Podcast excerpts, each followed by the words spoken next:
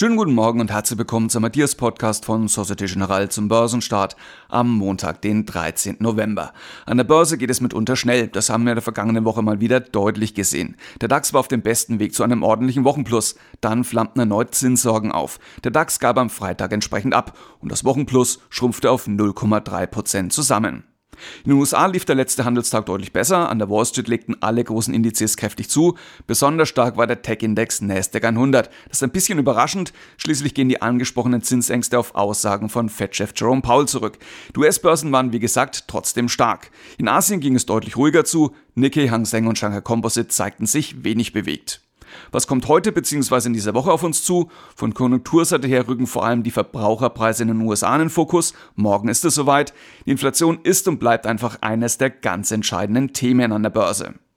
Von Unternehmensseite her ist die Bilanzsaison noch nicht abgeschlossen. In dieser Woche legen vier DAX-Konzerne ihre Zahlen vor. Heute ist die Porsche Holding an der Reihe, also die Beteiligungsgesellschaft, nicht der Autobauer. Außerdem kommen in den nächsten Tagen noch Bilanzen von Siemens, Infineon und RWE. Heute richtet sich die Aufmerksamkeit darüber hinaus noch auf Zahlen aus der zweiten und dritten Reihe. Da sollten wir vor allem die erneuerbaren Energien im Auge behalten. Im Laufe des Tages geben Energiekontor und Encarvis Einblick in ihre Bücher.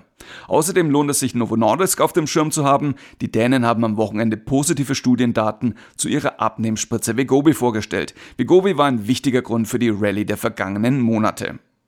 Jetzt interessiert uns aber noch, wie der DAX heute erwartet wird. Die ersten Indikationen deuten auf wenig Bewegung hin. Kommen wir dann noch zur Marktidee, die ist diesmal Henkel. Henkel hat am vergangenen Donnerstag Quartalszahlen veröffentlicht, die kamen am Markt sehr gut an.